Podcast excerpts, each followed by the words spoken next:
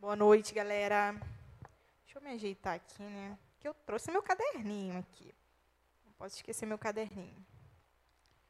Eu tenho um tablet, né? Mas eu ainda não sou tão moderna assim, não, gente. Eu sou nova, mas eu ainda não tirei o papel da minha vida. Sempre que eu posso, eu compro livro de papel, né? Escrevo. Sou a moda antiga. Então vamos lá. Antes disso, vamos orar para receber a palavra, né, para que Deus fale realmente o que Ele quer falar através da palavra dele. Vamos orar. Senhor, meu Deus e meu Pai, muito obrigada, Pai, por esse culto. Muito obrigada, Senhor, pelas pessoas que chegaram aqui, até aqui, Senhor, para ouvir a Tua palavra. Senhor, eu sei e eu creio, Pai, que o Senhor escolheu e colocou no coração de cada um, Pai, para estar nesse lugar, para receber essa palavra, para que realmente, Senhor, vidas possam ser transformadas.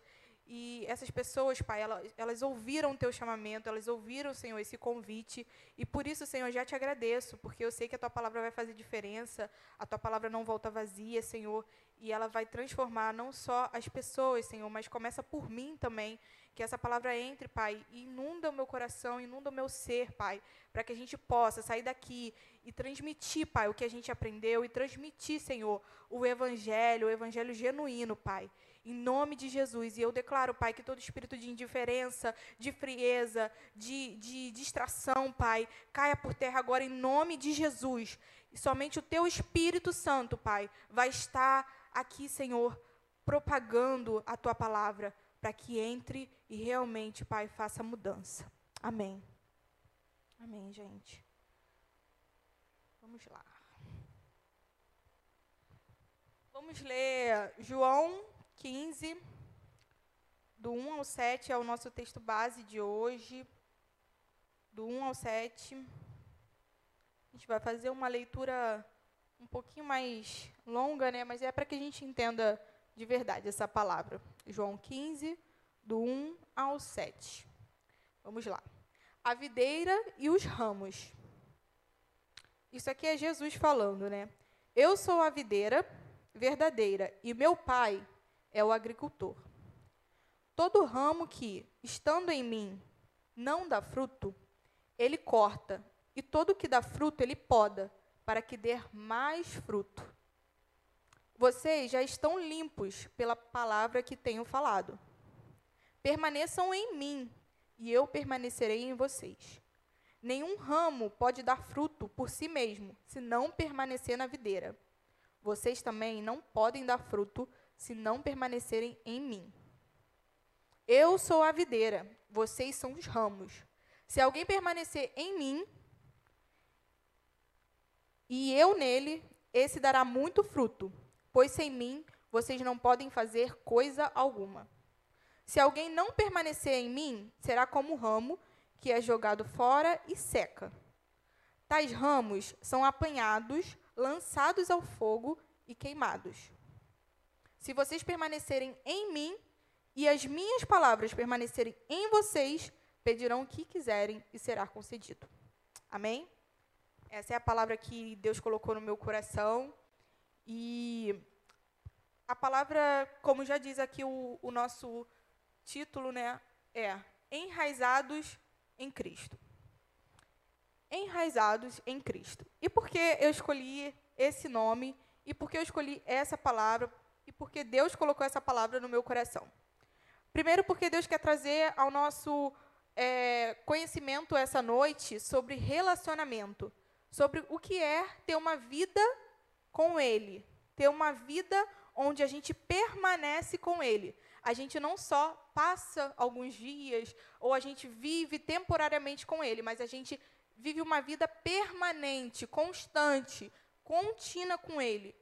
Porque se a gente for parar para pensar um pouco sobre essa palavra permanecer, é, eu fui pesquisar um pouco e eu vi que no grego, é, é para a gente também tem o mesmo significado, né? Mas significa habitar, morar, ficar, ser sustentado, durar. Durar. O que mais me chamou a atenção foi essa palavra habitar. Habitar. Porque quando a gente pensa em habitar, vamos pensar na nossa casa, onde a gente tem é, um lugar seguro para ficar, não é? Se a gente pensar na nossa casa, a gente chega de, às vezes de trabalho, da faculdade, escola, seja lá o que for que a gente faça.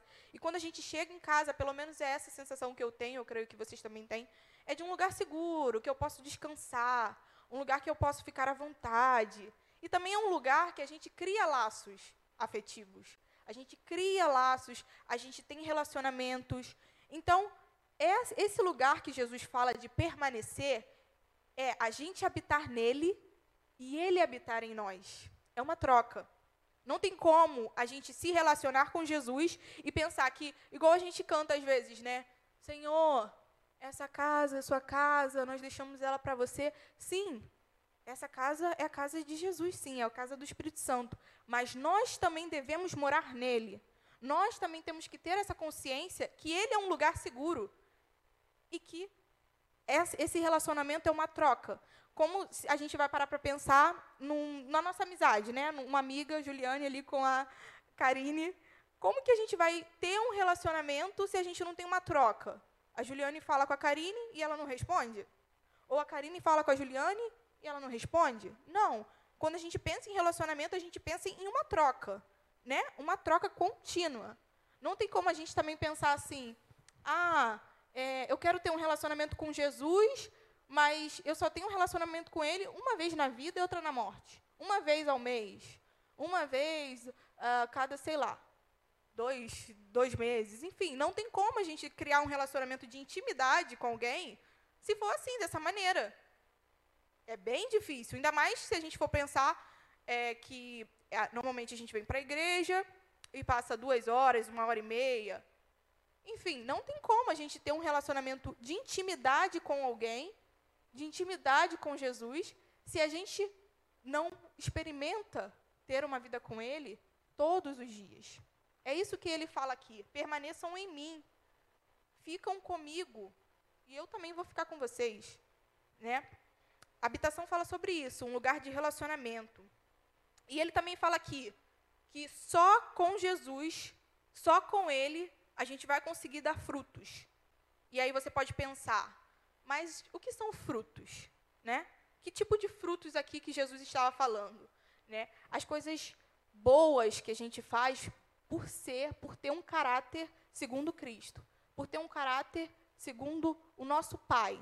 Então, se a gente é, tem a convicção que a gente pertence a Cristo, a gente na, não é naturalmente, mas é uma, uma coisa quase que automática. Quanto mais você se relaciona com Jesus, quanto mais você vive uma vida entregue a Ele, mais as coisas ruins do nosso, da nossa carne vão saindo, vão e cada vez mais Jesus vai entrando no nosso ser e a gente começa a fazer coisas que antes a gente não fazia e também parar de fazer coisas que antes a gente tinha tanto apego.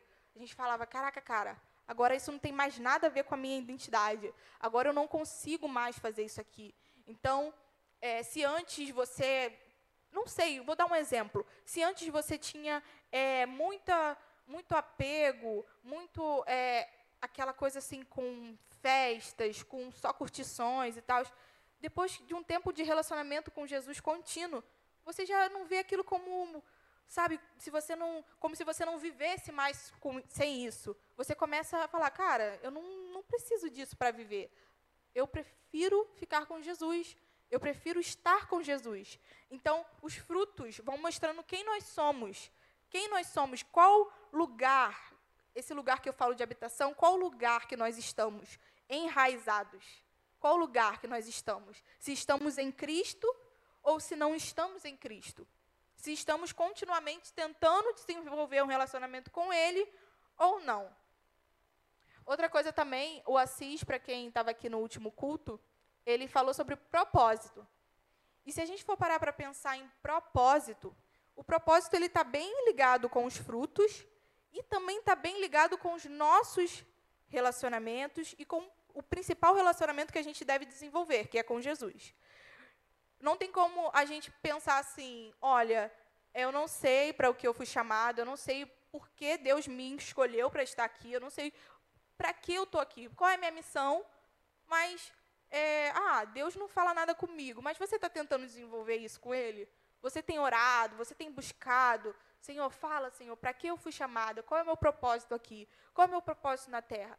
Os frutos, relacionamento, propósito estão todos ligados, porque na medida que a gente vai se relacionando, na medida que a gente vai conhecendo, o próprio Deus, ele vai nos mostrando o que que a gente veio fazer nessa terra.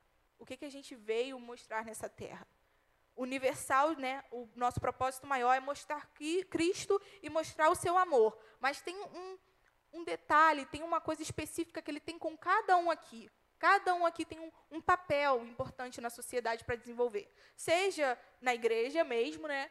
Seja fora da igreja, médica, advogada, delegada. A gente teve uma, uma menina aqui que passou né, para um concurso e ela vai mostrar Cristo em outro estado, ela vai mostrar Cristo em outro lugar. É isso que fala sobre o Evangelho. É isso que fala o nosso relacionamento com Jesus.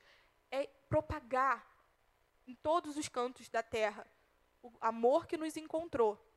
O amor que nos encontrou. Então, isso tudo está ligado. Mas não tem como a gente pensar em ter esse relacionamento, como eu falei no início, se a gente não tiver uma vida com Ele, uma vida constante.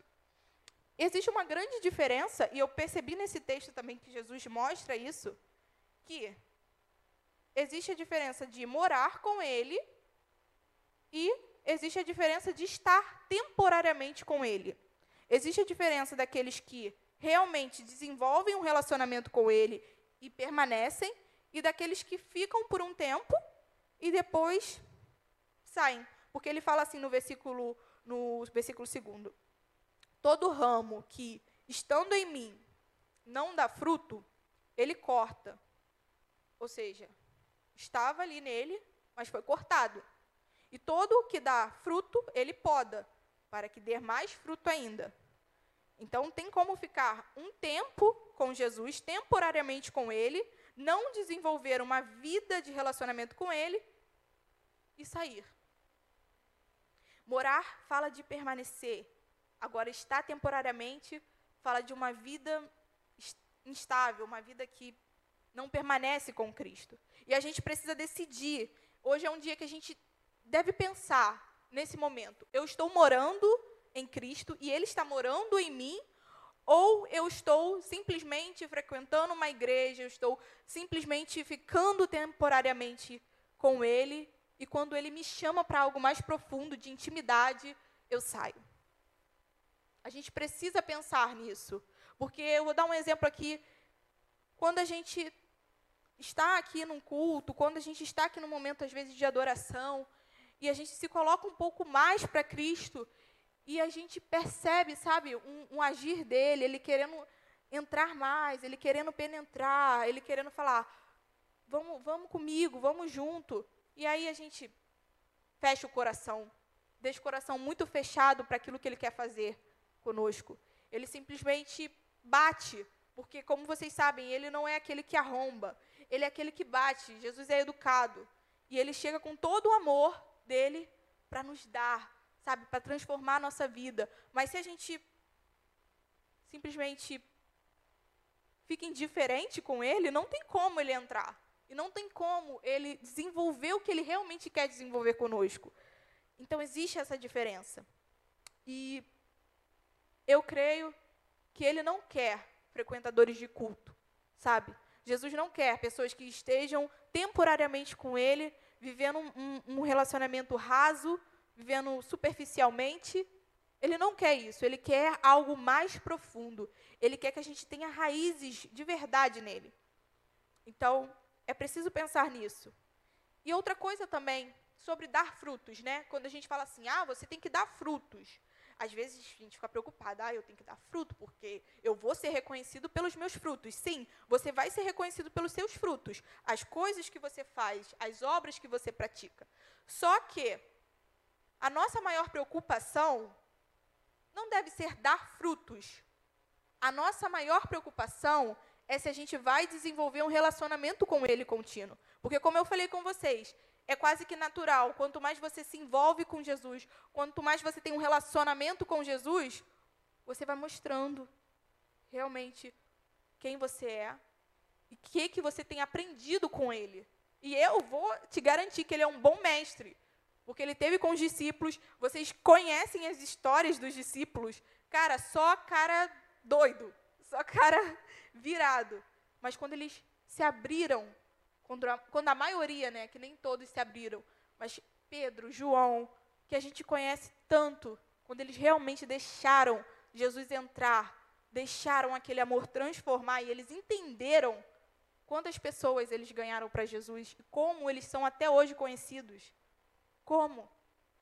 Porque eles entenderam o que é permanecer em Cristo. Eles entenderam realmente o que, que é isso. Então, a pergunta principal né, dessa palavra: será que eu estou permanecendo em Cristo? Será que eu estou desenvolvendo isso? Assim como uma casa terrena, nós temos uma casa espiritual, nós temos uma casa espiritual que não pode ficar vazia e geralmente fica ocupada ou com Jesus ou com outras coisas desse mundo. E aí a gente precisa decidir como que está a nossa casa espiritual e como a gente quer deixá-la, essa casa espiritual vazia ou sem Jesus, simplesmente com as preocupações desse mundo.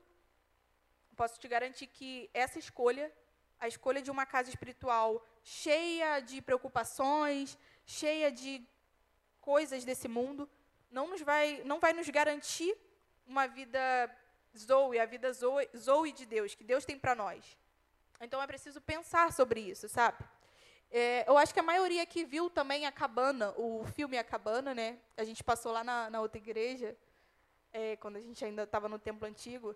E tem uma parte muito interessante que eu até voltei a ver quando eu estava preparando essa palavra, porque tem uma parte que está o Espírito Santo e o, o principal né, personagem, que ele estava passando ali por, por esse processo de transformação, ele estava passando um processo de transformação com Jesus, com Deus e Espírito Santo, né, ali ilustrados, representados. E aí tem um momento que ele está é, querendo sair, querendo ir embora. Ele estava cansado de ficar na cabana lá, na cabana bonitinha que tinham preparado para ele. E ele falou: Não, não quero, não quero ficar aqui, eu quero ir embora. Aí ele foi, pegou as coisas dele. Como eu falei, Deus ele não vai sair entrando, não vai sair forçando nada com a gente. Deus falou: Você quer ir embora? Vai embora.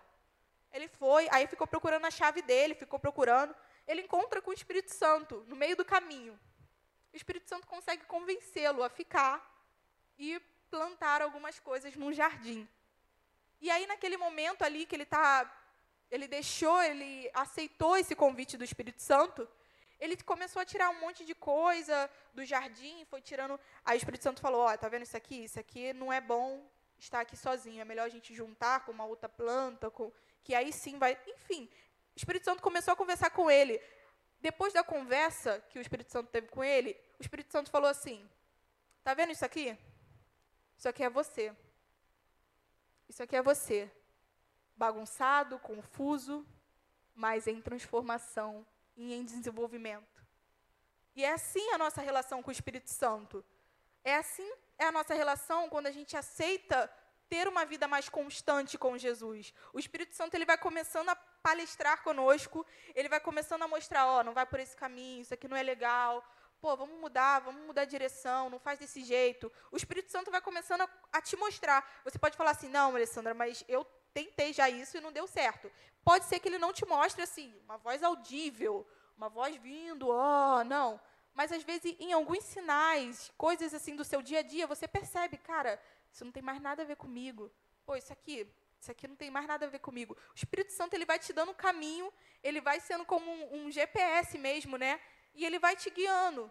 E aí você pode pensar assim, cara, aos meus, aos meus olhos parece que está tudo a mesma coisa, que eu não estou mudando nada, que não, sabe? Pô, parece que não tem nada a ver. Eu tento, tento, tento e nada muda. Para você pode parecer que não nada está acontecendo, mas como no filme de A Cabana, o Espírito Santo vê de outra forma. Ele vê, está meio bagunçado, está meio confuso, mas está em um processo de transformação. Está melhorando. Por mais que você não veja agora, por mais que você não consiga perceber agora, aos poucos você vai conseguir ver que Ele está fazendo uma obra em você. E quanto mais você deixar isso entrar, com o tempo você vai falar: realmente valeu a pena esperar e não desistir. Valeu a pena esperar e não simplesmente chutar o balde, né? Como a gente fala. Valeu a pena esperar. Vale a pena esperar. Porque, como a nossa geração é, né? Eu reconheço isso. E eu acho que você também vai conseguir perceber que a nossa geração, cara, a gente quer tudo pra já. Tem que ser agora. Entrei na academia, quero ver músculo agora. Não é assim? Eu já fui assim. Eu também, quando eu estava na academia, eu falava, primeiro dia, primeiro dia de academia. Aí já começa a olhar a perna, Ih, será que está ficando primeiro dia, gente? Porque a nossa, a nossa geração quer tudo para agora, quer tudo logo. A gente não tem paciência para ficar esperando. Ai, meu Deus, tem que ser logo. Até o WhatsApp mesmo, né? Agora está com áudio acelerado. Então a gente quer tudo acelerado, quer tudo logo. Vamos, vamos, quero ver resultado. E a vida com Jesus não é assim, gente. É por isso que normalmente, ou em muitas vezes, a gente acaba desanimando e desistindo. Porque a vida com Cristo não é assim, não é do dia para a noite, tem que ter tempo. Tem que ter tempo, gera tempo. Como é que você quer construir algo sólido, algo que realmente vai ficar firme, permanecer, se você quer tudo para amanhã, tudo para agora, que é de, não vai acontecer assim. Como eu estava até conversando hoje com a Juliana ali. Tudo que começa muito rápido, tudo que começa muito rápido, geralmente dá errado. Geralmente dá errado. Precisa de profundidade, uma coisa constante, sabe? Constru como numa, num, eu não sei se vocês deixaram o vídeo aí, o vídeo da do YouTube não, mas é como uma sementinha que vai ali, ó. Você pensa que ali naquele momento ali no primeiro dia não parece nada. Mas depois vai crescendo, crescendo. Quem já viu algum vídeo assim? De uma sementinha que você vai olhando assim, primeiro dia nada acontece, depois vai mudando, mudando, vai crescendo. Assim é a nossa vida com Deus. Assim é a nossa vida com Cristo. Tem que ser aos poucos. Tem que ser aos poucos. E um, uma coisa perigosa que a gente tem que tomar muito cuidado é justamente o que eu falei no início, de estar vindo aos cultos, de estar temporariamente com Cristo, mas não ter uma vida de transformação. Não ter uma vida de entrega. Como é isso? Como que funciona é, essa vida aparente? É você, por exemplo, estar aqui num domingo, vamos supor, e aí você vai para sua casa e você não ora, você não adora, você não vê um vídeo é, nem de uma pregação, você não vê nada, você desliga. Simplesmente desliga. Entrou na igreja, adorou, louvou, orou, saiu da igreja, nada mais aconteceu. Você não vai ter uma vida de transformação. Isso é ter uma vida temporária, uma vida com Jesus temporária, onde eu sou só eu sou só cristã por um tempo, só aqui na igreja. Isso não é o mais indicado. A gente tem que ter uma vida constante. Frequentador de culto não tem transformação. Jesus ele quer interagir com a gente. Ele quer que a gente é, tenha uma vida de interação. E o que, que é interação? É justamente você não ser apático, né? É justamente você não. As pessoas falarem com você e você simplesmente virar, virar as costas e. Não, não é isso que ele quer. Ele quer interagir. Você fala, você ora, você conversa com ele dentro da sua casa, dentro do seu quarto. Ou não necessariamente dentro do seu quarto, em qualquer lugar que você for, você ora e fala com ele e você vai perceber que vai ter resposta. Porque ele não, não quer uma vida assim, ah, ela fala e eu vou, vou brincar com ela, vou, vou brincar com ele, vou brincar com ele. Vou, vou ver o que ele vai falar e vou ficar mudo. Cara, Deus não é assim, ele quer uma troca. Ele quer uma troca. Então, ficar apático também não é o melhor caminho. Se eu não oro em casa, eu não me alimento em casa, eu não louvo em casa, eu não adoro em casa, eu não, não vejo nada sobre Cristo em casa, facilmente eu vou ser corrompido. Facilmente eu vou, eu vou ser contaminada com as coisas do mundo, com as preocupações, não só as preocupações, mas, cara, o mundo realmente tem muitas coisas a oferecer. Seria hipocrisia a gente falar que não, cara, olha só, o mundo não tem nada. Cara, o mundo tem sim as suas coisas a oferecer, só que são temporárias. Porque, como eu falei aqui, temporária coisa que começa rápido, acelerada, tudo fácil, rapidamente acaba. E assim são as coisas do mundo. A gente, eu já pensei assim, né? Eu, eu ainda sou jovem, né, gente? Mas eu já fui assim adolescente e eu pensava, olha a minha cabeça, como era. Eu pensava assim, cara, ah, não vou ser crente não. Que esse negócio de ser crente, primeiro que a gente já tem um problema de falar de crente. A palavra crente já é um problema, porque as pessoas falam, ih, crente? Coisa ultrapassada, né? Crente, já pensa logo na mulher do coque, enfim, a gente já pensa logo nessas coisas, né? E aí eu pensava assim, não, não vou ser crente não, sabe por quê? Porque senão não vou curtir a vida. Como é que eu vou curtir a vida sendo crente? Tendo que estar tá na igreja, tendo que estar... Tá... Não, vou curtir... E aí a gente se deixa enganar com essa proposta, porque a gente acha que o curtir é realmente curtir. Só que essa palavra curtir, curtir, o curtir do mundo, é um curtir longe do que realmente é curtir. Porque se a gente for parar para pensar, como que é o curtir do mundo? O curtir do mundo é, você vai para uma festa, você fica lá, né? Aí, às vezes bebida, às vezes é, aquela, aquele, aquela paquera, enfim, tem um monte de coisa que acontece é, no mundo. Só que esse tempo, esse período, dura o quê? Uma hora? Duas horas? Três? Tá bom, uma festa, uh, cinco horas. Só isso. E aí você vai para sua casa, quando você chega, você se sente vazio. Isso é curtir? Esse é o verdadeiro sentido de curtir? É porque a gente se deixa enganar por muito tempo com isso. E assim era comigo. Eu ah, ia, saía, fazia as coisas. Eu chegava em casa, eu falava, cara, era só isso. O que, que me acrescentou?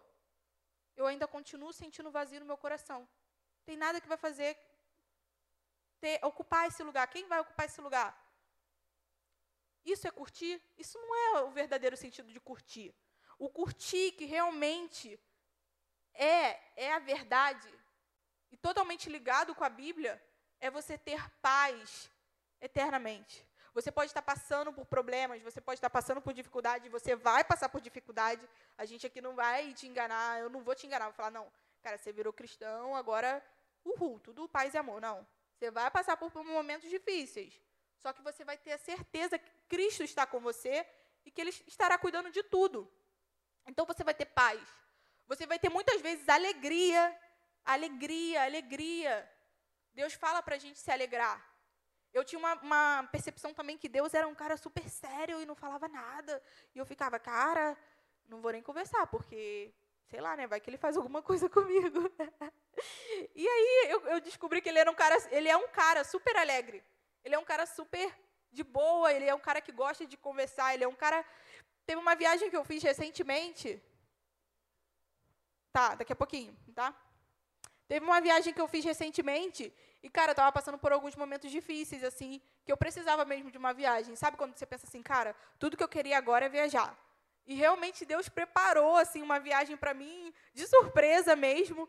E, cara, eu não sei explicar como, mas naquela viagem eu senti assim como se Deus estivesse sorrindo para mim, sabe? Como se Ele realmente estivesse alegre por eu estar alegre, por eu realmente conseguir ter um momento de relaxar e falar Deus muito obrigada, porque o Senhor preparou esse, esse momento, esse é, esse passeio para mim. Então Ele tem esse prazer de nos alegrar, Ele tem esse prazer de nos surpreender. E é muito bom quando você começa a perceber isso, que ele é amigo, que ele é bondoso, que ele é alegre, que ele é alto astral. Ele não é como o mundo prega que ele é. Ele é demais. ele é demais. Mas isso não vai ser agora, nesse momento só, que você vai conseguir saber. Para você ter toda essa revelação de quem ele é, que eu estou falando aqui para você, você vai precisar conhecê-lo. Conhecê-lo. E é sobre isso, é sobre relacionamento, é sobre conhecer. Não tem como. Não tem como. Agora o Assis vai liberar aí o, o vídeo, né? Que é bem curtinho, é algo ilustrativo sobre o que eu falei aqui de tempo, né? Constância, demora, mas com o tempo a gente vê é, crescer esse relacionamento. Tá bom. Assis vai passar. demora, demora, mas vai. vamos ver esse vídeo curtinho.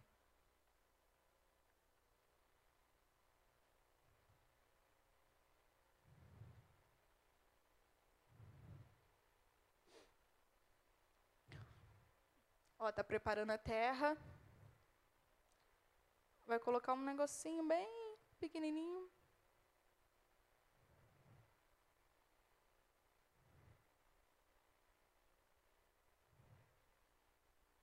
Tem todo um cuidado, né?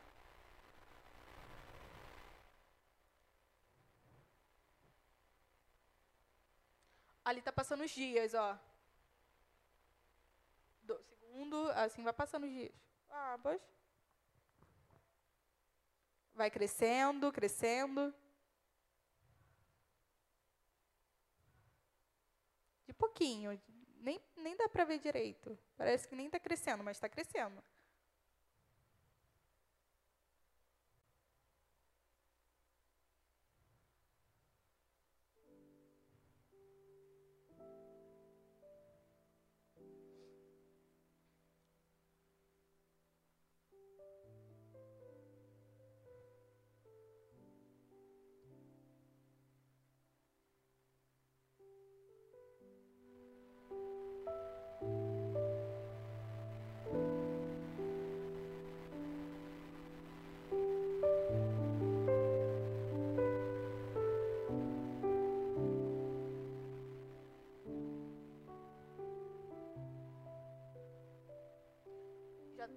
Semanas, ó.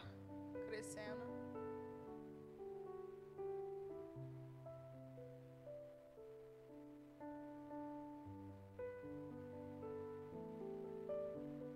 Ela parece que naturalmente, né? Parece que naturalmente se agarra aquilo dali.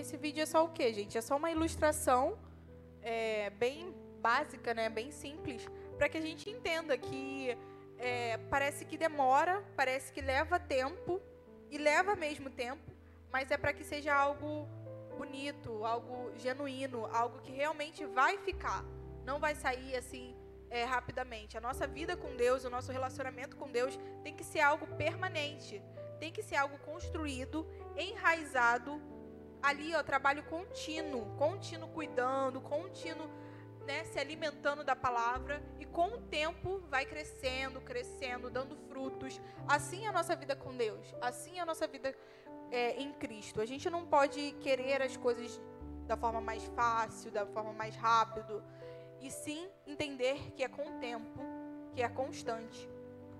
Amém? Pode tirar já, Assis. Por favor. Então, quando a gente entende isso, e a gente vai ver na Bíblia também um exemplo de pessoa que realmente entendeu o que, que é relacionamento e o que, que é chegar em Jesus, ver Jesus e não simplesmente ficar apático à situação, mas se transbordar, assim, se abrir para Ele. Tem uma história na Bíblia, a mulher pecadora, como chamam, né, como é, colocaram no, no Evangelho, que diz assim: é, Simão, um fariseu da época, ele convida Jesus para jantar na casa dele, para entrar na casa dele. E aí, quando ele convida o mestre, vocês pensam Jesus naquela época, como ele já estava sendo conhecido, famoso por todos os milagres, por tudo aquilo que ele estava fazendo na sociedade, como ele estava sendo uma pessoa influente. Então vocês imaginam Jesus sendo convidado para ir num lugar, né? E ser recebido por essa pessoa. Que honra devia ser, né, para esse fariseu.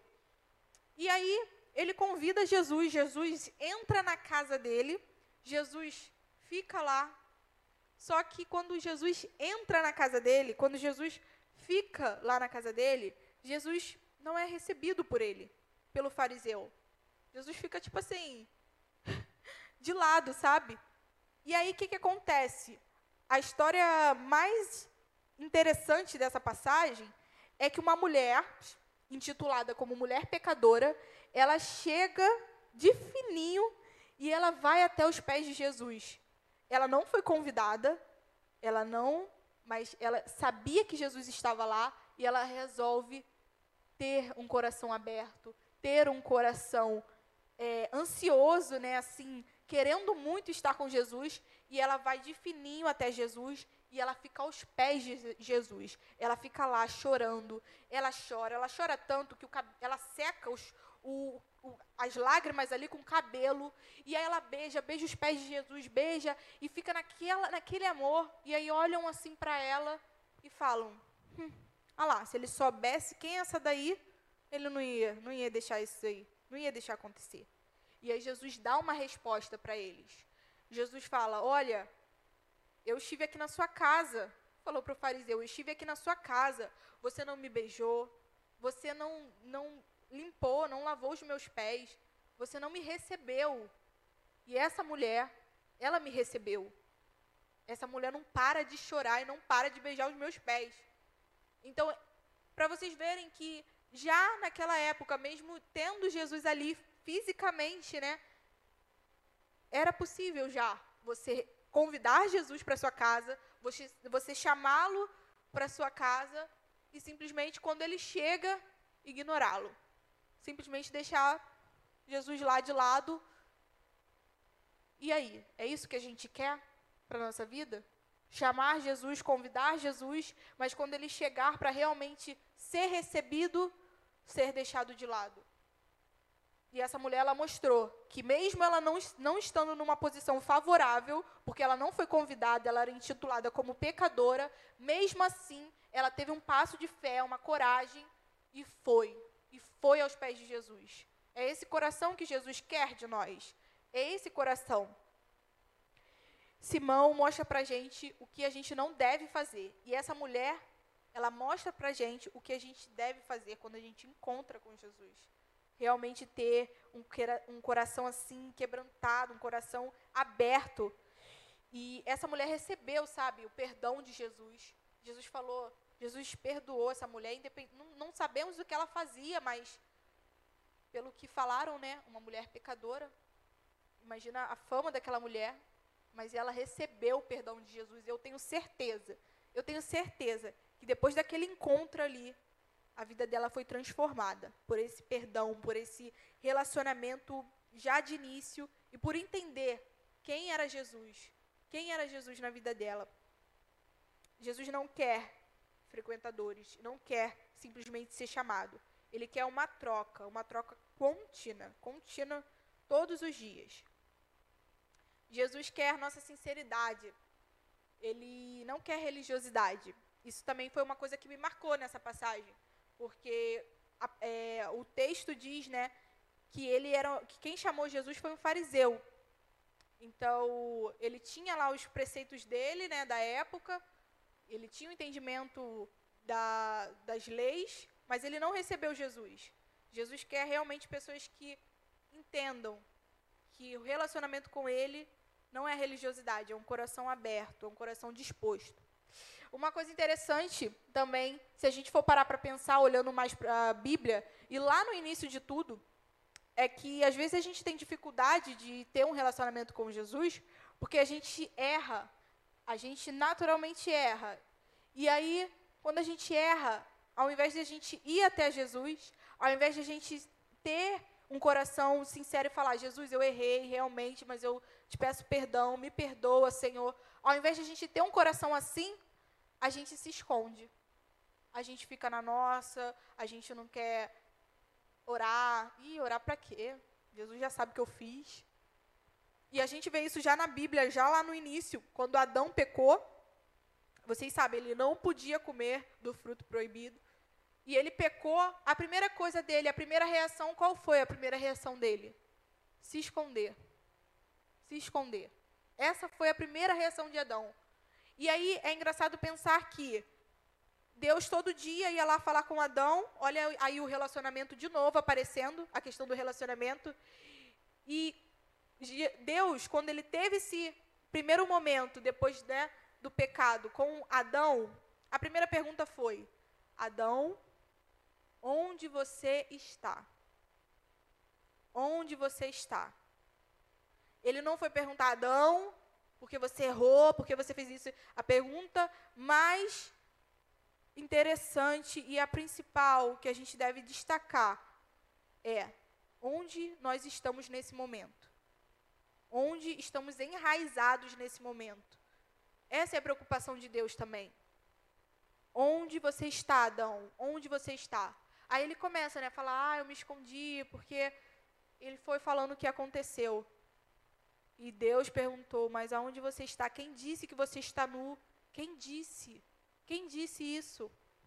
Mas uma, é, é, é isso que a gente acaba fazendo. E esse é um grande problema também, da gente não se abrir com Ele, pedir perdão. Porque o perdão vai vir, mas a gente precisa entender que é que a gente tem que ir até lá, que a gente tem que pedir perdão, que a gente tem que ter um coração aberto, não se esconder. Eu fui pesquisando também mais um pouco sobre essa questão da videira, dos ramos, que é bem interessante. E Jesus fala assim nesse texto base: Eu sou a videira verdadeira. Aí eu pensei, bom, se ele fez questão de enfatizar que é uma videira verdadeira, é porque existe uma falsa. E aí, pesquisando mais sobre isso, eu descobri que realmente tem uma, uma falsa vinha, esse é o nome. E ela tem origem, origem do Japão. Eu até fui tentar ver se eu conseguia falar o nome da falsa vinha, mas eu não, não vou conseguir, gente. É uma coisa lá bem estranha. E essa falsa vinha, ela tem algumas características. Essa falsa vinha, eu vou falar aqui algumas características dela. Ela cresce muito rápido, essa falsa vinha. Ela se agarra facilmente a qualquer superfície. Seus frutos parecem uvas, mas não são aparentemente, você olha assim e você fala, é fruto, é uva, mas não é uva. Seus frutos também não são comestíveis. É, pesquisando mais sobre isso, eu descobri que se você comer do fruto dessa falsa vinha, você pode até ter um problema. É, você pode passar mal, você pode ter problemas estomacais. Então, não é comestível. E se a gente for levar isso para a nossa vida espiritual, né? Tem coisas também que se a gente tentar se alimentar, a gente vai passar mal. Tem coisas também que a gente pensa que é de Jesus, aparentemente parece de Jesus, e não, na verdade não é. Falsa vinha. Parece, mas não é. Parece, mas não é.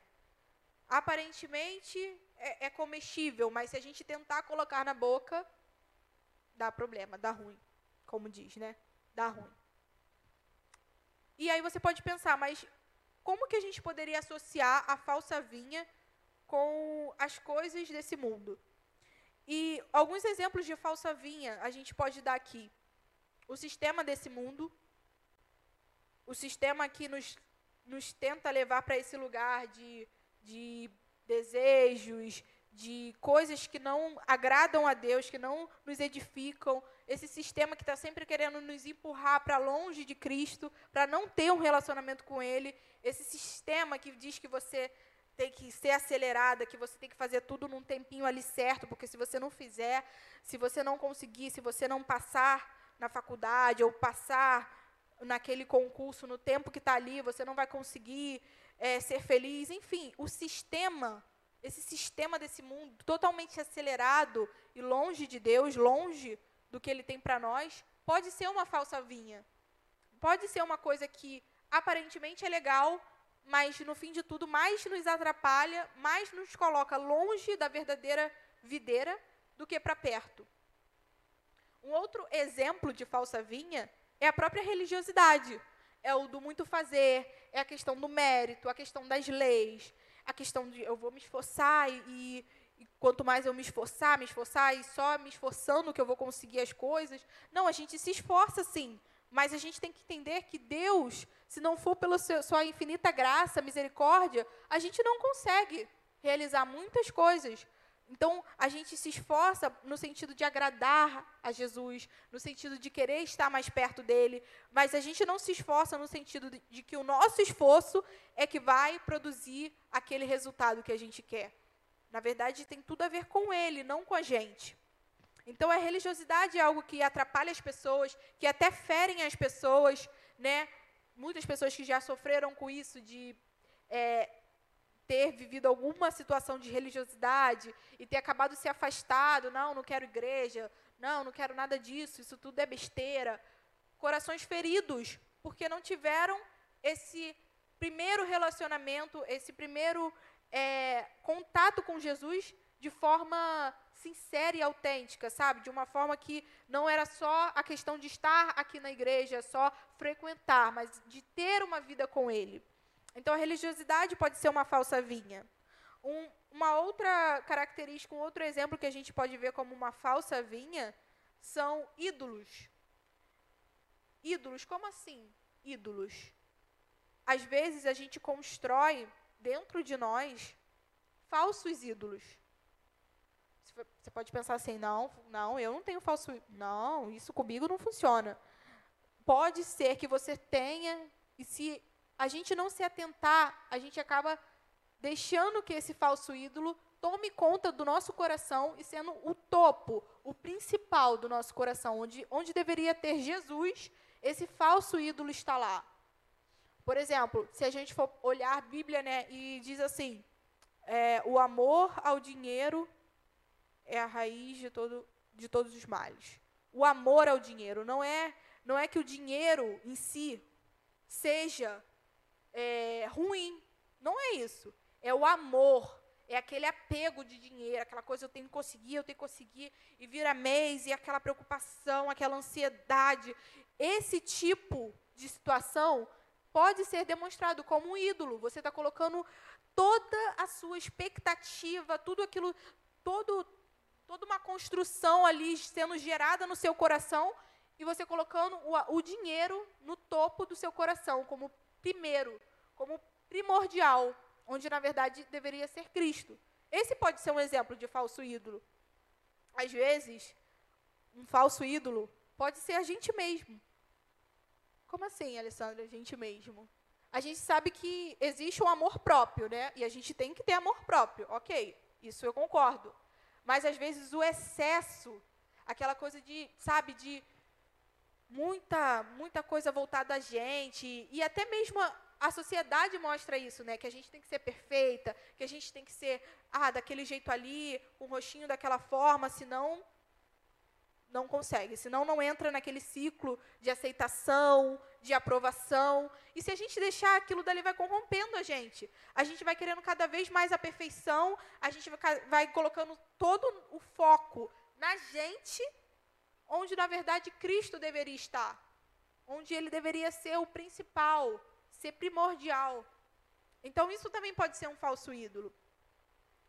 A questão da vaidade pode ser um falso ídolo, sim, que você está colocando toda a sua carga, toda, toda sua, as suas atividades, você às vezes deixa até de orar, de estar com Cristo, para fazer coisas que só vão elevar o seu ego e que não vai te acrescentar em nada.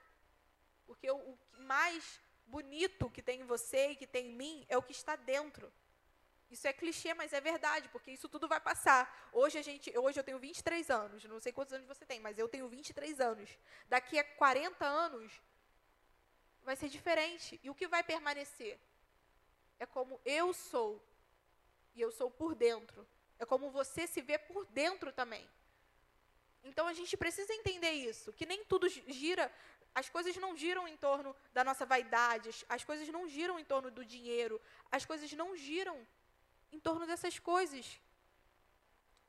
Outra coisa que pode estar sendo principal no nosso coração e está fazendo a gente sair da, vir, da videira verdadeira, que é Cristo, são as preocupações desse mundo. Então, ah, ansiedade, sabe? As preocupações, pensamento acelerado, pensamento confuso. Tudo isso pode ser algo que está te tirando a paz e está te tirando do foco que é Cristo. Para quê? para pensar, pensar, pensar. Às vezes a gente pensa tanto. Ah, eu tenho que fazer isso, tenho que fazer aquilo. Ah, meu Deus, meu Deus, como é que vai ser? Não vai dar certo. E a gente perde o foco total, que é Cristo. Isso também é uma falsa vinha. Se a gente se alimentar dessas coisas, se a gente se alimentar desse sistema babilônico, desse sistema corrompido, se a gente se alimentar da religiosidade, de falsos ídolos, da vaidade, das preocupações, se a gente se alimentar, assim como na falsa vinha, que tem aquele fruto que não pode ser comido, assim também a gente vai passar mal, a gente vai se sentir mal e a gente não vai ter uma vida constante e saudável em Cristo. Então a gente precisa tomar cuidado com essas coisas, sabe? A gente precisa tomar cuidado com todas essas propostas e essas preocupações do, desse mundo. Judas, ele também foi assim. Judas, ele é, se deixou corromper por, por coisas que não estavam de acordo com Cristo. Judas, ele teve o mestre como o, o cara ali que estava com ele todos os dias, estava com ele, era o pastor dele, era o mestre dele, era o líder dele, era o amigo dele. E Judas conseguiu se corromper. E ele não teve a transformação que Jesus queria para ele. Se a gente deixar, a gente pode acabar sendo assim. Frequentadores de culto que vêm aqui, que passam um tempo, que levanta a mão, que fala: essa casa é sua casa, quero viver algo novo, mas quando chega em casa, não experimenta dessa transformação. Por quê? Porque não desenvolveu algo com ele todos os dias. Sabe? A gente. Engraçado isso. A gente tem a era do Facebook, né? Pra mim já passou essa era. Não sei se pra vocês já passaram.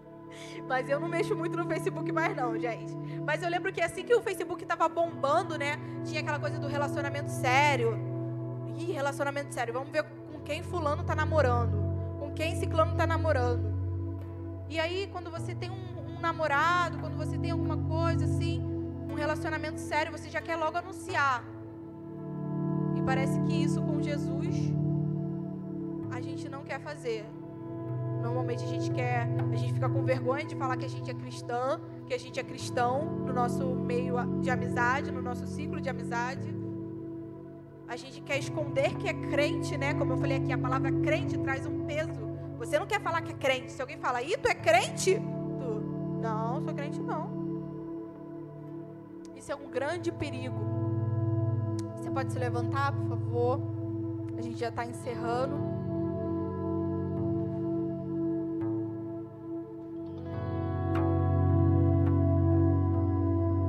Grande perigo viver nessa sociedade já conhecendo um pouquinho de Cristo, já conhecendo um pouquinho de Jesus, mas na hora de oficializar o que você sente aí dentro, o que você tem aí dentro, o que você carrega aí dentro, aquilo que você sabe que é a verdade, na hora de oficializar isso, você se esconde, você sai você nega que é mesmo cristã, que é cristão. E a pergunta que Deus faz hoje é: Adão, onde você está? Onde você está? Será que você está aqui dentro, nesse momento agora, de todo o seu coração? Será que você está aqui, mente, espírito, agora, totalmente entregue ou você está pensando no que você vai fazer quando sair daqui, pensando no que você vai fazer amanhã, pensando no que você deixou de fazer hoje para estar aqui? Onde você está nesse momento? Você está enraizado em Cristo nesse momento? Ou as falsas vinhas estão te dominando, estão te corrompendo, estão te atrapalhando quando chega na hora da dificuldade, na hora da preocupação, na hora do medo, às vezes a gente até se pega falando: cadê Jesus nesse momento?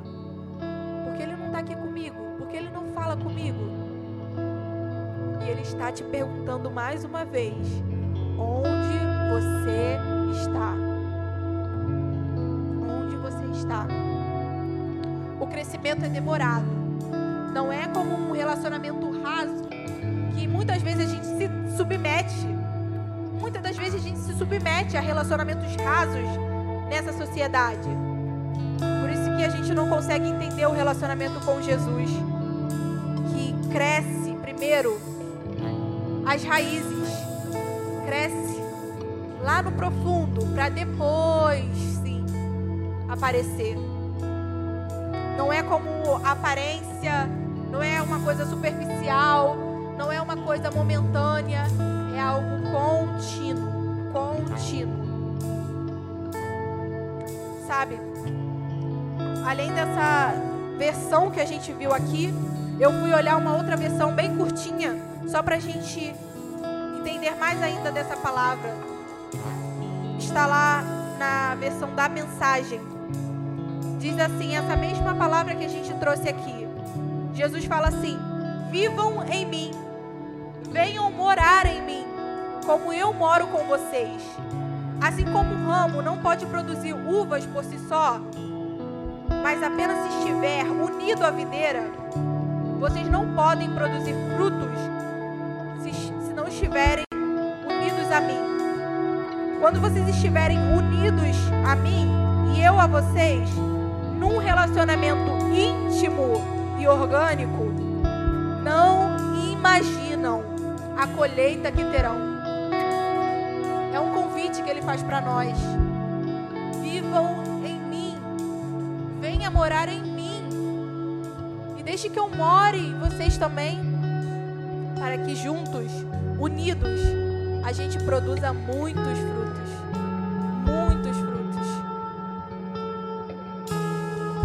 Espero que você tenha recebido essa palavra. E eu te convido a hoje a refletir. Aí mesmo onde você está. Você não vai precisar vir aqui, você não vai precisar nada disso. Aonde você está. Você fecha os seus olhos. Comece a pensar onde você está nesse momento. Onde você está? Será que você está na videira verdadeira? Será que você está com Jesus? Ou será que você só está frequentando, só está vindo, só está momentaneamente com Ele? E quando Ele te chama para algo mais profundo, algo mais intenso, você não se coloca, você não se submete, você não aceita. Pai, eu te peço, Senhor, que tu escreva, escreva essas palavras, Pai, no coração de cada um aqui, Deus. Pai, que não seja, Senhor, eu falando, mas que o teu próprio Espírito, Pai, penetre agora, Senhor. Penetre agora no coração de cada um aqui, Pai. Eu não conheço a realidade, Senhor, de cada um aqui, mas tu conhece. E o Espírito Santo, ele é capaz, ele é poderoso para entrar e fazer divisão, Senhor. Ele é capaz de entrar, Senhor, e colocar a semente, a semente que já é o início, que já é o começo para uma vida de relacionamento, uma vida de transformação. Senhor, uma vida, Pai, que não vai se submeter a relacionamentos rasos, não vai se submeter, Senhor, a relacionamentos superficiais, Pai, mas uma vida totalmente entregue a Ti, Senhor. Uma vida totalmente, Senhor, aos Teus pés. Ah, Senhor, assim como aquela mulher que ela passou, Senhor, pela, por um monte de pessoas. E mesmo, Senhor, às vezes até sendo condenada por essas pessoas, ela não teve medo, de chegar até Jesus. Que a minha sociedade, Senhor, que a minha geração, Senhor, que a nossa geração, Pai, conheça a Ti intimamente, Senhor, e não tenha medo de falar.